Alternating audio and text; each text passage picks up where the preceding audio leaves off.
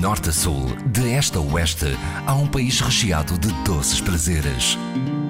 São Tentações de Portugal, com histórias para saborear na IRDP Internacional, com Adília Silva. Na viagem pelos doces sabores do norte do país, a confeitaria portuguesa faz hoje uma paragem em Santo Tirso. Por aqui, os jesuítas são o ex-libris do Conselho e a receita ancestral está muito bem guardada numa casa que abriu portas ao público em 1892. Meu bisavô, que era casado com uma senhora que era doceira, que era de Vizela. E ele, para a mulher, criou então um estabelecimento de confeitaria. Fazia doces de gaveta, que depois vendia nas feiras, nas romarias. Não é? Aquilo que realmente começou a prosperar. E ele então mandou o filho para trabalhar no Porto, para se aperfeiçoar numa confeitaria, como fez falta ao rapaz, não é? no trabalho daqui. E contratou um pasteleiro espanhol. E esse pasteleiro veio então para cá e trouxe a receita da massa folhada. Ele até realmente tinha algum cuidado para para não, não mostrar tudo, né? Mas claro, com a prática que esteve aqui muito tempo, o meu avô foi pondo do olhito e tal, e acabou por fazer a massa folhada. Entretanto, o homem foi-se embora. É com essa massa folhada, a base dos nossos pastéis, e agora entra a pastelaria. E a partir daí passámos a ser uh, confeitaria e pastelaria. E então, uh, com a massa folhada, começámos a fazer os jesuítas que então que o senhor trouxe. O jesuíta, na verdade, é espanhol. Realmente é. Eu, por acaso, tive uma altura uma senhora de Bilbao, numa confeitaria, que andava a pesquisar de onde é que tinham vindo a origem dos jesuítas. Dizia que havia em Santo Tirso, que é uma terrinha pequenina ao pé do Porto, onde havia uns jesuítas que eram muito parecidos com, com, os dela e tal. E não sabia se a origem era nossa ou se era deles. Pois agora há uns estudos de um professor Carvalho Correia, padre Carvalho Correia, em Santo Tirso, senhor uh, erudito que se dedica muito à investigação, apontavam para que o, o pasteleiro devia ser da zona de Bilbao, porque em Bilbao fazem-se uns jesuítas muito parecidos com os nossos. E que havia, havia lá um convento dos jesuítas em Bilbao e que eles se chamaria jesuíta exatamente por causa disso. E o tal pasteleiro espanhol é que trouxe a receita para Santo Tirso. De facto, eu fui a Bilbao, informei-me, é realmente um doce tradicional de Bilbao e eu provei um e era muito parecido com o nosso. A massa folhada muito parecida, a, a capa de, de, açúcar também muito parecida, só que põe depois um bocadinho de amêndoa por cima que nós não pomos. Fernanda Pelaio está ligada à confeitaria Moura praticamente desde que nasceu. A minha mãe era a terceira geração, trabalhava na pastelaria mesmo, no fabrico, e portanto eu nasci no meio dos bolos. É licenciada em História, contou-nos uh, a história da confeitaria Moura, uh, também um pouco dos jesuítas. Este doce aqui da cidade de Santo Tirso, que na verdade uh, tem a sua gênese em Bilbao, a Espanha. Se é que há alguém no mundo que ainda não conheça os jesuítas aqui de Santo Tirso, como é que nós o podemos descrever visualmente? É um pastel com forma triangular, grosseira, não é? feito à base de massa folhada e que leva por, tem por cima uma capa de açúcar que depois vai ao forno e fica portanto com um tom acastanhado. A Fernanda Pelaio é a quarta geração e agora avançamos uma casa para a quinta geração, Ricardo Pelaio. Além Sim. desta ligação de, de, família, a verdade é que o Ricardo também é pasteleiro desta casa, portanto, e já quase há um quarto século.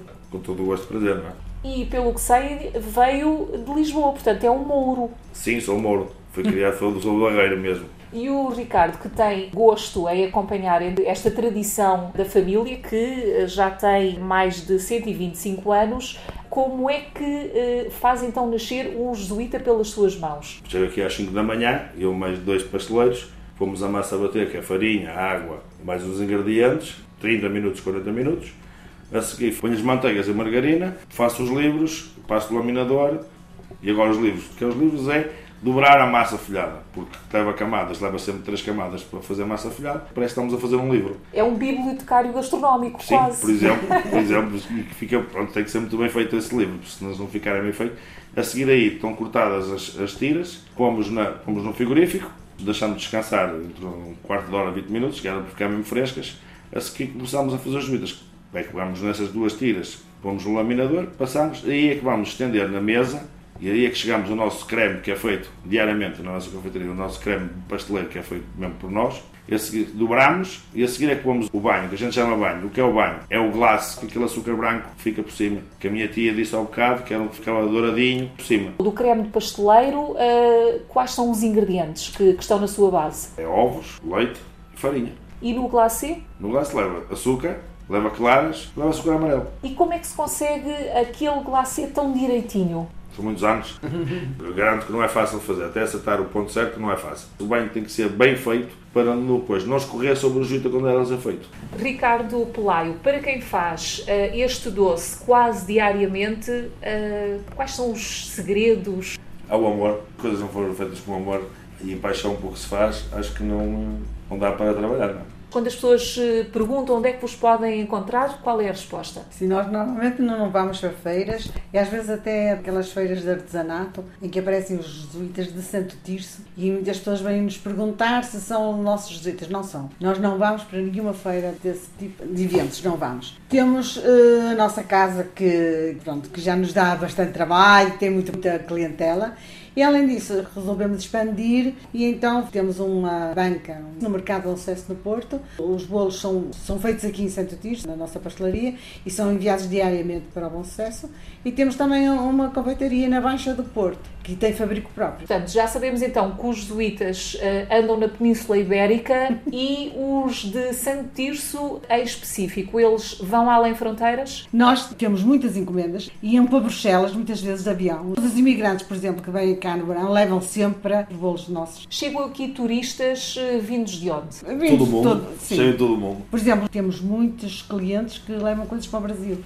Eu acho que esta zona do norte tinha muitos imigrantes portugueses no Brasil. Então nós temos uma grande quantidade de gente brasileira que vem procurar bolos aqui. O jesuíta de Santo Tirso vai muito bem com... Com vinho branco, verde...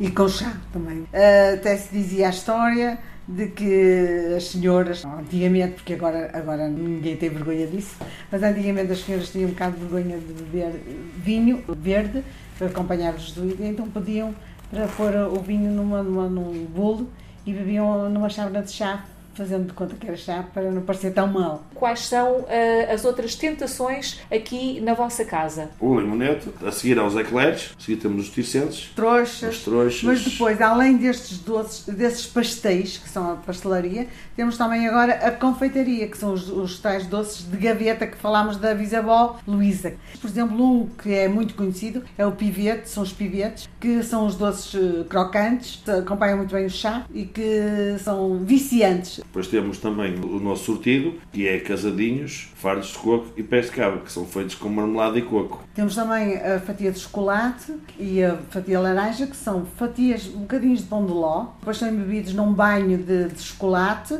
feito por nós, na nossa cafeteria. Compramos o cacau e fabricamos o chocolate. Depois ainda temos também as nossas bolas, as bolas de pão de ló, são cobertas com, com açúcar por cima. Que é um, um dos nossos ex-livros também daqui da nossa cafeteria.